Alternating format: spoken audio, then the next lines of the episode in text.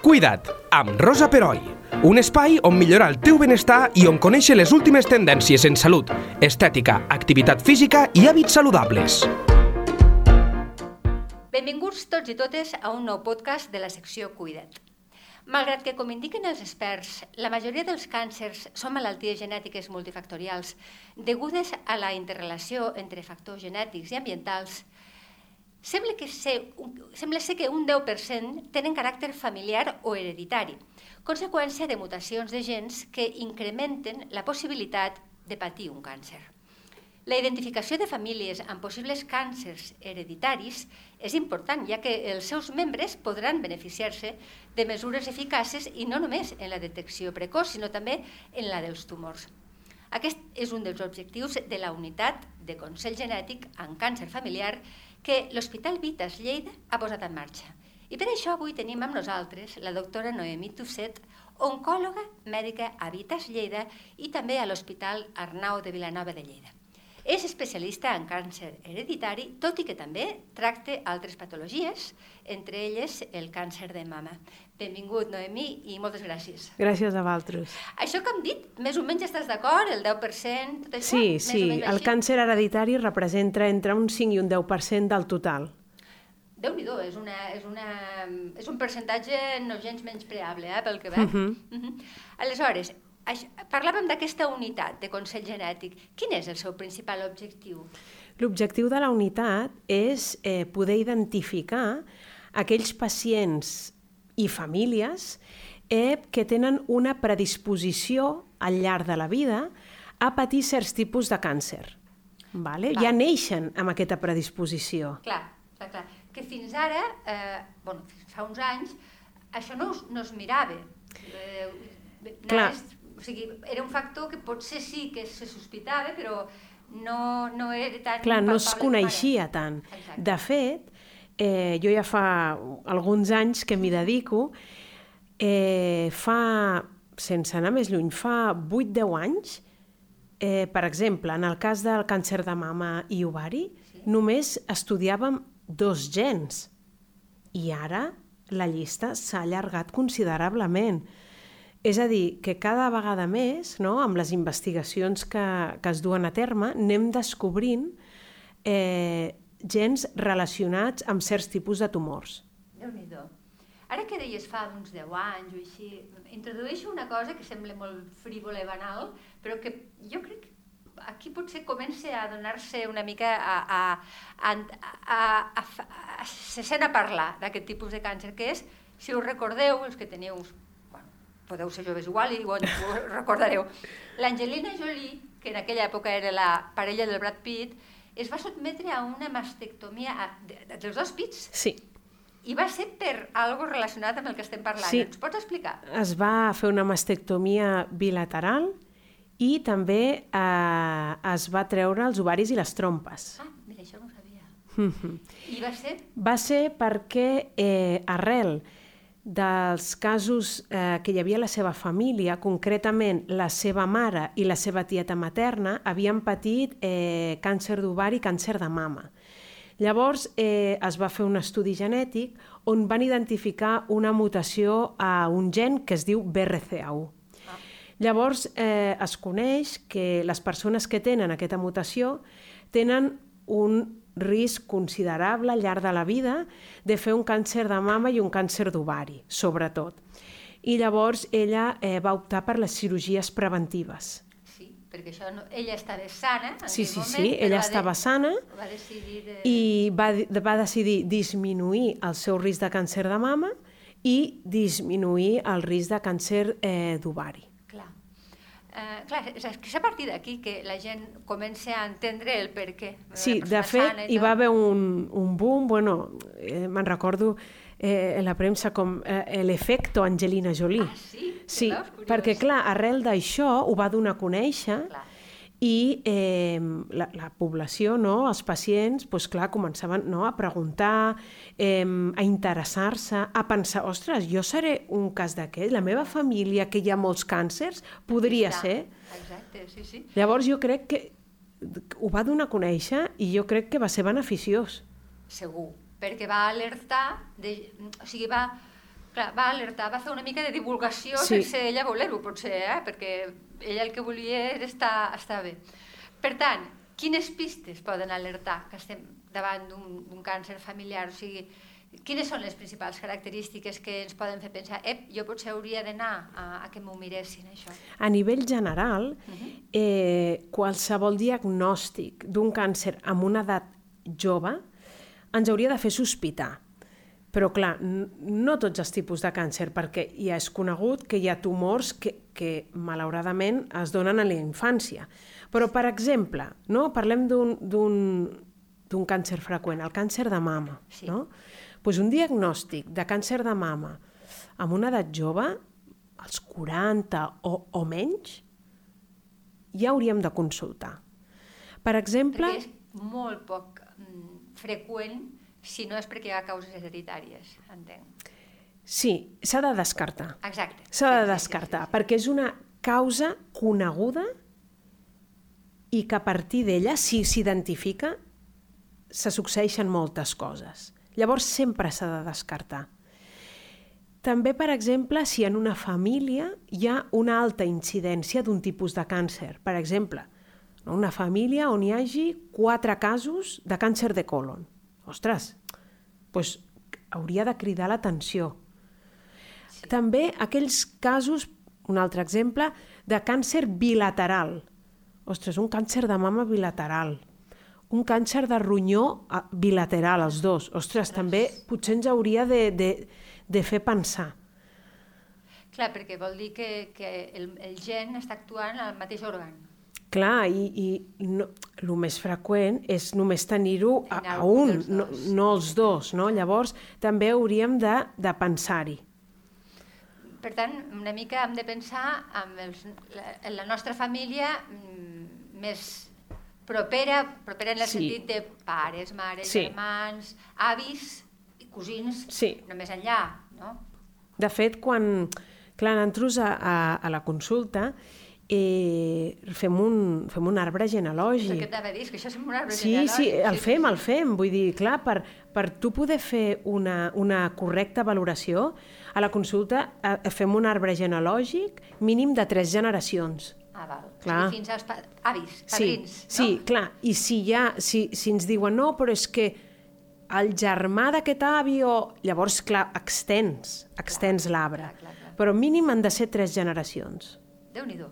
Um, llavors, un cop estimat que el risc de patir can, eh, càncer és eh, realment eh, es demostra que hi ha un factor de càncer hereditari, càncer familiar, quin, proti, quin protocol s'activa? Llavors, nosaltres no, eh, visitem el pacient o a la família, no, mit- mitjançant, bueno, li preguntem doncs, tots els casos de la família, els tipus de càncer, l'arbre genològic, llavors fem una valoració. Si pensem que hi pot haver alguna cosa, llavors oferim al pacient o al membre de la família que considerem més adequat fer un estudi genètic. El membre de la família encara que, que estigui sa. Depèn. Perquè imaginem que ens consulta una noia jove Sí. que la seva mare, eh, per exemple, va morir als 40 anys d'un càncer d'ovari. Clar, si va morir no li puc fer un estudi genètic. Llavors me puc plantejar fer-li a la filla sana. Clar, clar, clar, tens tota la raó. Clar, aquí els supervivents poden, fer, poden ser de molt ajut, està claríssim. I, aleshores, aquest tipus de protocol que s'activa, Aquest, a part d'això? Sí, aquest estudi genètic eh, consisteix en una anàlisi de sang normal i corrent. I depenent del síndrome hereditari que sospitem, doncs demanem uns gens o uns altres. clar, Clar. Llavors eh, fem l'estudi genètic i, i poden passar tres coses, tres tipus de resultats. Que tots els gens estiguin bé, llavors descartem amb una elevada probabilitat un síndrome hereditari. Pot passar que sí que trobem una mutació en algun gen relacionat amb aquell càncer que hi ha a la família o en el pacient, sí? I ens pot passar una altra cosa que no ens agrada, però que passa sovint, que trobem una alteració, però que avui en dia encara no sabem què significa. Això es coneix com a variant de significat desconegut. És a dir, hi ha una alteració en aquell gen, però que avui en dia els estudis no ens poden dir si augmenta el risc de càncer o no. Llavors, en aquests casos, hi ha unes bases de dades nacionals i internacionals on hi ha aquestes variants i amb els anys poden arribar a reclassificar-se en benignes, o sigui, que no augmenten el risc de càncer, o en patogèniques, o sigui, que sí que augmenten el risc de càncer. Clar, llavors quan ens trobem en aquesta situació que dius que tan, evidentment, no us agrada No ens gens, agrada, no? Què es fa? Què fem? Bueno, eh, explicar-ho molt bé, perquè, clar, per un pacient i una família pot ser difícil d'entendre, no? Clar, és que tinc alguna cosa, però no sé què vol dir. Ostres! Sobretot, la nostra missió és tranquil·litzar i, eh, depenent del cas, se li pot oferir igualment un seguiment. Ah, molt bé. Llavors, Que mai està de més, eh? Clar, de tot aquest ningú. procés és el que es diu el procés d'assessorament genètic. D'acord. Val? Eh, de fet, avui en dia existeix la figura dels assessors genètics. Sí, sí. Sabia. Hi ha, hi ha, sí, sí, hi ha, hi ha un, un màster que, que poden optar doncs, diferents professionals sanitaris i és per, per, per, fer, per, no? per aprendre aquesta figura d'assessor genètic. I per transmetre a la persona que va a la consulta malalta o no, quins riscos té, Aquests- o sigui, aquest els- món de la genètica que, que tots ens hem de parlar però tampoc coneixem. Si No, i que de no vegades costa d'entendre. Sí, no és fàcil, no és fàcil per, la, per les persones profanes en aquest, en aquest àmbit, està clar. Um, la, clar, la unitat està adreçada a, a, a pacients i a famílies amb sospita no? d'una predisposició hereditària al càncer.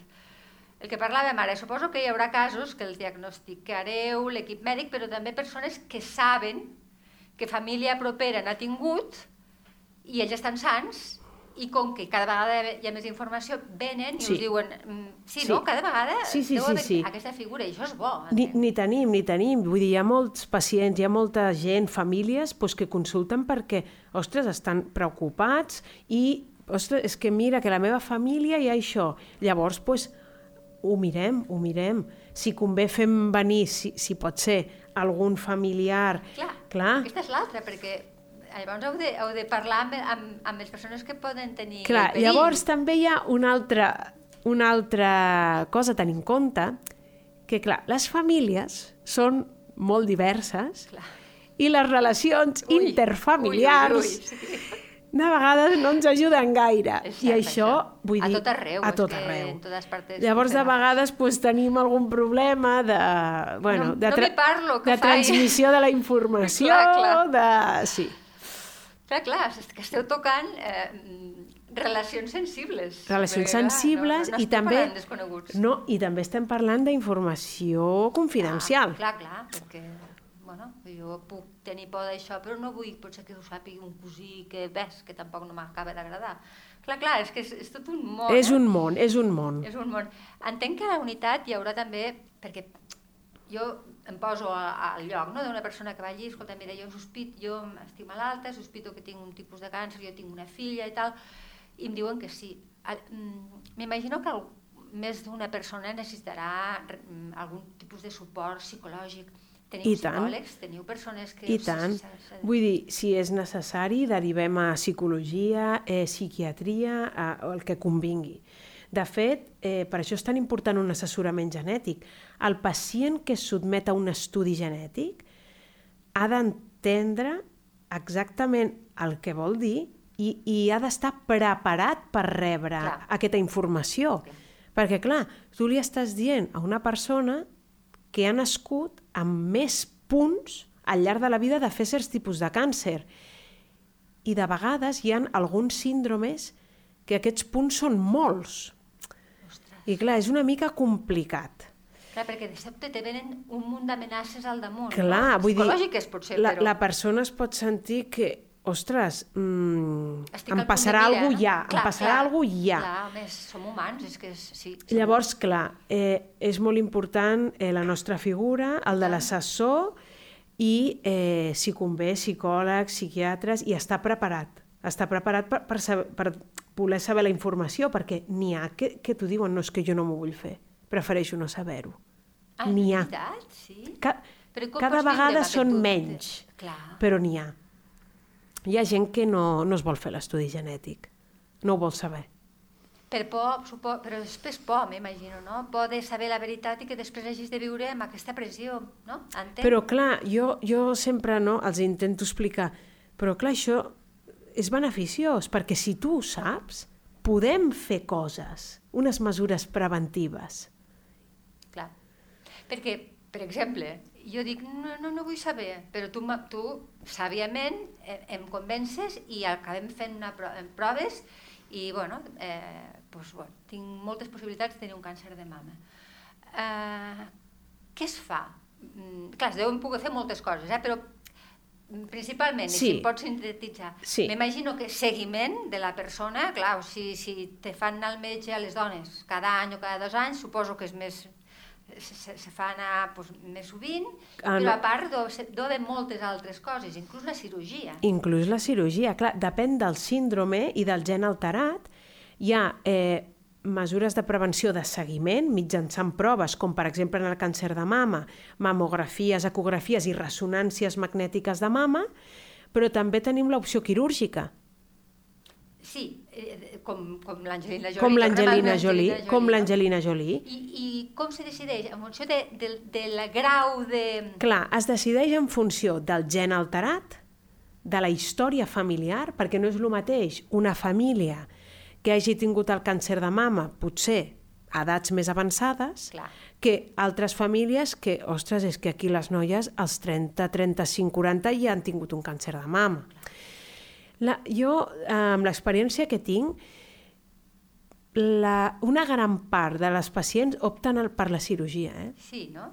Perquè, clar, eh, la cirurgia, aviam, no deixa de tenir les seves possibles complicacions com una cirurgia que és, Clar. però, clar, el risc es disminueix considerablement. Es podria dir que gairebé a zero? Perquè Mai, ja teixit, no? mai arriba a ser zero. Mai arriba a ser zero. Per què? Perquè, perquè estèticament quedi bé, aquesta cirurgia ha de conservar la pell que recobreix la mama Clar. i l'areola i el mugró. Llavors, eh, fan el buidatge de la glàndula mamària per dins, però clar, allí sempre queden algunes cèl·lules, perquè si no el teixit es, es necrosaria. Llavors, mai podem dir que és zero per a aquestes cèl·lules que ens queden, però el risc és tan baix que ja no fa falta fer un seguiment. Vull dir, si una persona sana, portadora de mutació, es fa una mastectomia reductora de risc, ja després ja no cal fer les mamografies i les ressonàncies. Una exploració sí, una exploració clínica mamària, però i, i és suficient. Val, ostres, val la pena. El que passa que, clar, la idea de passar per, per quiròfan estant sa... Clar, mol, ah, moltes pacients em diuen però és que jo estic bé, Clar. per què he d'anar al quiròfan si jo ara mateix no tinc cap malaltia? Clar, és, és, de cara al futur, però clar, això s'ha de, de fer entendre i deu costar molt. Sí, costa. però a, a nivell de la mama és una opció. Vull dir, això ho, ho decideix el pacient. Clar, m'imagino que sí. Però, per exemple, en el cas del càncer d'ovari, tenim un problema. Que el càncer d'ovari... el càncer d'ovari no tenim cap tècnica avui en dia per diagnosticar-lo de forma precoç. Llavors tenim un, un gran problema. O s'ha de treure, o, O si es no, treu després quan... o es treu. Perquè la majoria de vegades, quan el càncer d'ovari dona la cara, és tard. I quasi mai es pot arribar a curar. Llavors, eh, en, aquest, en aquest sentit sí que insistim en que s'ha de fer l'operació. Però clar, també hem Clar, de tenir no en compte... Sí, no es pot obligar i també hem de tenir en compte que són dones joves Que i potser que, volen tenir fills. i que quan els hi traiem els ovaris i les trompes passen a ser menopàusiques, de repent. Ah, clar, és que ha de ser duríssim. I no us heu trobat casos de persones així que diu deixeu-me tenir un nen Sí, i després me, sí, sí, sí, després sí. traieu, no? Sí, sí, de fet, eh, bueno, aquesta cirurgia es contempla al voltant dels 40. Val, que representa que ja... que teva- representa, eh? Sí, però perquè, clar, avui en no, dia eh? no. No, És això, avui en dia eh, la maternitat per molts factors, Uf, no? S'està sí. retrasant i llavors, clar, doncs ens trobem dones de 38-40 anys que encara doncs, volen tenir fills. Clar. Llavors, bueno, es, ens esperem, clar, clar només clar. faltaria. Però s'ha retardat molt tot pel que Tot, veig, claro, tot. perquè abans amb 30 ja ho tenies tot fet. I- Parlo de les 20, meves sí, sí, pares, sí, eh? sí, sí, o sí, 20 sí. i pico, Sí, sí, sí, sí. I ara, clar, sí, sí, és cert, és cert. Um, llavors, eh, em torno a posar amb aquesta família que, bueno, pues que imaginem-nos que la família sigui ben, ben avinguda. Sí. És molt imaginar, eh? però imaginem-nos... Eh, què fem, aleshores? Se, durant tot aquest temps Clar, anem, anem els, els, els metges aneu eh, visitant els membres clar llavors, quan, manera quan identifiquem amb un pacient una mutació, eh, li, li transmetem al pacient que és molt important que informi els seus familiars. Clar. Llavors, eh, la majoria de vegades no hi ha problemes d'informació i s'informa als familiars i llavors els, els familiars van venint a la consulta per fer l'estudi genètic directe. Què vol dir això? Directe que només mirarem aquella mutació, la sí, que hem per, trobat. perquè ja, ja ho teniu sí. Llavors, els pacients que, que, que, que no tenen la mutació, doncs res, no han de fer res en especial, i aquells que els hi trobem la mutació, els hi proposem un seguiment. Molt bé. Llavors, també eh, una de les coses que, que són molt importants i que és el dia a dia de la nostra consulta, quan identifiquem una alteració genètica, una de les coses que ens pregunta molt el pacient és si, si encara no té fills o si té fills, clar, i els meus fills? Eh, és que és el que els anava a dir. O els fills que tindré. els fills que tindré. Llavors, avui en dia, clar, la majoria d'alteracions genètiques que identifiquem, el tipus d'herència és autosòmic dominant. Què vol dir això? Això vol dir que jo tinc una pacient que té una mutació, per exemple, el gen, com hem parlat abans, el BRCA1. Sí. Llavors, aquella pacient, cada fill que tingui, cada un d'ells tindrà un 50% de probabilitats de ser portador de l'alteració genètica. Llavors, ens pregunten a la consulta, hi ha alguna manera d'evitar això? Sí, Clar, És una pregunta molt, molt vàlida, sí. sí. I, i, i I és, és. la manera. Llavors, avui en dia, mitjançant tècnic... Bueno, ho explico així molt general, Sí, eh? sí, no, no. Mitjançant tècniques de reproducció assistida, es poden seleccionar embrions no portadors de la mutació. I llavors eh, pots optar a tenir fills sense aquesta mutació. Clar, perquè si no optes amb això, aquests nens Tenen- sí. eh, tenen la meitat de risc que tu, però eh, per parlar mm, col·loquialment que la gent s'entengui, però se- s'hauran de fer seguiment perquè ja abans de néixer ja saps de que tindran problemes, poden tenir problemes. Poden tenir, sí. Exacte. Déu-n'hi-do, eh? O sigui, mm. si et detecten una cosa així, eh, afecta, afecta tu personalment, és evident, Sí. però és que afecta la gent que més t'estimes. Sí. Perquè si parles de pares, si parles de germans, en general, eh? si parles de fills, ostres, sobretot fills o filles. Ens- Perquè més, digues, digues. Ens passa que molta gent es sent culpable. Clar, Perquè, ostres, és me que ma, mi, ma no? filla Clar, ho, ha, clar. ho ha heredat per culpa meva. I jo els hi trec sempre aquesta idea del cap. Això no és culpa de ningú. Si tu no ho sabies que ho havies heredat. Sí, clar. però, però jo puc entendre Sí, sí, sí, sí, tothom jo- ho entendre, jo també, ho Però clar, entenc. científicament no és veritat. no, és no, veritat. clar, tu no ho sabies. I després l'evolució, parlo, eh? eh? Segur que l'evolució sanitària és bona perquè s'estan prenent totes les mesures preventives i inclús hi ha cirurgia encara més, però també l'evolució psicològica, o sigui, s'aprèn a viure amb aquesta, diguem, característica o peculiaritat o, o, o trobeu casos de tot? A veure, tenim casos de tot. La majoria de gent ho porta bastant bé, perquè veuen que, que, que els hi fem un seguiment, que tenen unes proves, no? i ho porten bastant bé. Clar. Però sempre hi ha algú pues, que, que no ho porta tan bé. Vull dir, és que clar, li estàs dient a a una persona que té X risc de càncer al llarg de la vida, que tota la vida s'haurà de fer X, o colonoscòpies, o mamografies, ressonàncies... Bueno, però la majoria de gent ho porta bé. La majoria sí. També perquè suposo que la confiança amb la medicina, amb la ciència, amb la tecnologia, cada cop amb les, les persones la tenim més. Clar, i totes aquestes proves el que busquen és que si hi ha algú, detectar-lo de la, de la, al, al moment més precoç Més precoç. possible i, per tant, curar-ho, curar-ho. Vull dir, el que anem és a curar. Sí, sí, està clar, que és, és pel bé de, de, del, del pacient i de la família del pacient. Eh, és, és, molt, és molt curiosa.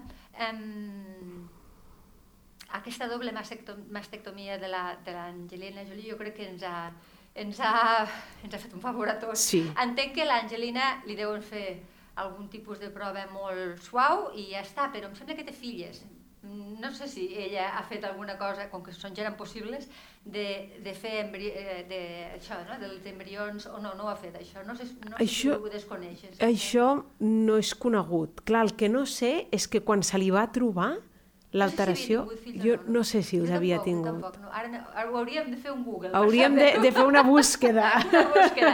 En qualsevol cas, no, era, Però això... una mala opció i pel que tu em dius, cada vegada hi ha més dones. Sí, ha, cada vegada hi ha més dones que ho sol·liciten. Però després també hi ha l'altra part, perquè jo també tinc pacients que sí. tenen una mutació que decideixen embarassar-se de forma natural.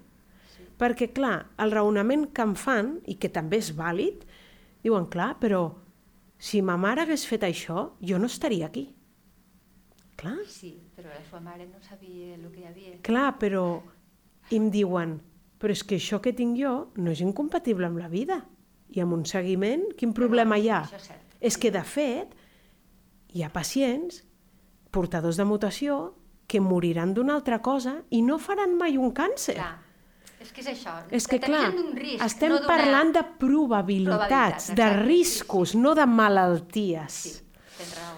Llavors, no, clar... Eh, s'ha d'entendre molt bé. S'ha eh? d'entendre molt bé. Suposo que la vostra feina d'explicar ha de ser molt eh, de detall, d'empatia cap al pacient i la, i la pacient, perquè pel que veig hi ha molta dona, eh, perquè hi ha molta dona. De, de tumors normalment femenins, no? Perquè, a part, també has parlat de colonoscòpia, entenc que el sí, de també hi ha, el, eh, hi ha síndromes hereditaris que predisposen al càncer de colon uh -huh. i, eh, clar, tant homes com dones. Clar. I... I què més? També m'has dit, has parlat de ronyons? Sí, també hi ha, clar, també hi ha síndromes hereditaris que predisposen a tumors renals, clar, n'hi ha diversos de síndromes hereditaris. Quins més te trobes? Entenc que els de mama, més freqüent, eh? El més freqüent és mama i ovari, sí? colon, Després també molt freqüent les poliposis, és a dir, tenir pòlips al colon. Ah. Sí, però els pòlips en principi no tenen per... Bueno, però poden fer tumor al final, sí, no? Sí, clar, ah. depèn del tipus de pòlip. Llavors hi ha eh, les poliposis familiars, la clàssica, que no és molt freqüent, però malauradament qui té una poliposi clàssica eh, hem de vigilar molt. De fet, es vigilen des de petits. Ostres. Mm. Sí. I què els hi fan colonoscòpies quan són petitons? Bueno, eh, en les poliposis clàssiques eh, de bebès hi ha risc de fer altres tipus de tumor, com són uns tumors al fetge, que es diuen hepatoblastomes, que llavors bueno, se, se fan unes ecografies i unes analítiques i les colonoscòpies comencen una mica més endavant, Val. quan ja és una mica més gran el, el nen o la nena. Però, clar, eh, les poliposis tenen molt d'impacte, la, la clàssica, eh, estic parlant, perquè eh, si no es tracta, tractar vol dir fer una cirurgia reductora de risc, el 100% desenvoluparan càncer de colon. I llavors, clar, aquests pacients els hi treu el colon. De, encara que siguin jovenets. Bueno, la, la cirurgia sol fer... Bueno, s'espera almenys haver passat l'adolescència que estigui ben igual. format tot, i, però bueno, la majoria de vegades es fa de jove. I llavors, quan no hi ha colon, entenc que s'ha de fer un altre tipus de manera de... Bueno, això mos explicaràs. Sí, no? s'adapten... De... Bueno, eh, depèn de l'afectació. De vegades sí. es pot preservar una part de, de, de recte sí. i de vegades no. Clar. I quan no es pot, llavors s'ha de fer una, el que es coneix com una bossa de colostomia, ah, sí, sí, i llavors, clar, han d'aprendre a viure amb un ritme intestinal diferent. diferent. Menjar diferent, poques quantitats més vegades al dia... Mhm. Déu-n'hi-do, eh? Sí, sí, és... és que hi ha diversos síndromes que abarquen diferents eh, òrgans. Uh. -huh. I ja per acabar, eh, tot això, eh, quan tu et ve una persona amb això... O sigui, no, fem-ho més general si algú que ens està escoltant i que diu, ostres, aquestes noies estan parlant i ostres, jo, la meva mare, ara estic fent compte, la meva tieta, ma germana, comença a sospitar de que tu què li recomanes? Que consulti. Davant del dubte, vull dir, davant del dubte no costa res preguntar. Vull dir, és bàsic. Deman es demana hora, Clar. jo tinc aquesta sospita... Es demana hora Sí, sí. I, i mirem, fem un arbre genològic, mirem els càncers que hi ha hagut a la família i, i determinem si hi ha sospita o no. Perquè de vegades no hi és la sospita. Exacte. I llavors també aquesta consulta serveix per tranquil·litzar. Perquè hi ha gent, és que jo ho veig molt, que viu amb una elevada percepció de risc i que potser no, no, no és No és real. fonamentada, però per, Clar. per, com que no... no per per desconeixement, desconeixement, per, per por, o per a, que, por. a que se li digui una cosa que Llavors no també sentir. aquestes consultes, de vegades la gent pot surt molt tranquil·la i bé. Clar, perquè quan vas a la consulta, quan se pot trigar, més o menys, a, a, a saber què, què hi ha? Si sí, si no... A veure, el primer dia, fent un arbre genològic, eh, tu, ja, ja podem dir si hi ha sospita o no. Llavors, si, hi ha sospita, s'indica un estudi genètic, que això és una extracció de sang el que es pot fer ràpid. abans, sí. I llavors el resultat eh, el tenim aviat, en tres setmanes. O sigui que en un mes pots Sí. descansar Sí, d'una sí. d'una por que tenies allí. Per tant, els oients i les homes i dones que ens escolteu, mm, si teniu aquesta, aquesta sospita, no costa res. I a més ho tenim a Lleida. Ho tenim al, a la unitat, eh, de, a unitat de Consell Genètic en Càncer Familiar, que l'Hospital Vites Lleida i que tu, Noemi, hi treballes uh -huh. com a oncòloga, ha posat en marxa. Doncs moltíssimes gràcies, Noemi, per venir a Lleida 24. Ens has aclarit amb un llenguatge que t'agraeixo que sigui tan col·loquial i tan entenedor, perquè segur que no és fàcil eh, transmetre aquest tipus de conceptes a persones que no l'entenem, i ens ho has fet molt bé. Eh, moltíssimes gràcies i benvinguda. Gràcies a vosaltres. Cuida't, amb Rosa Peroi, cada dos dimarts a lleida24.cat.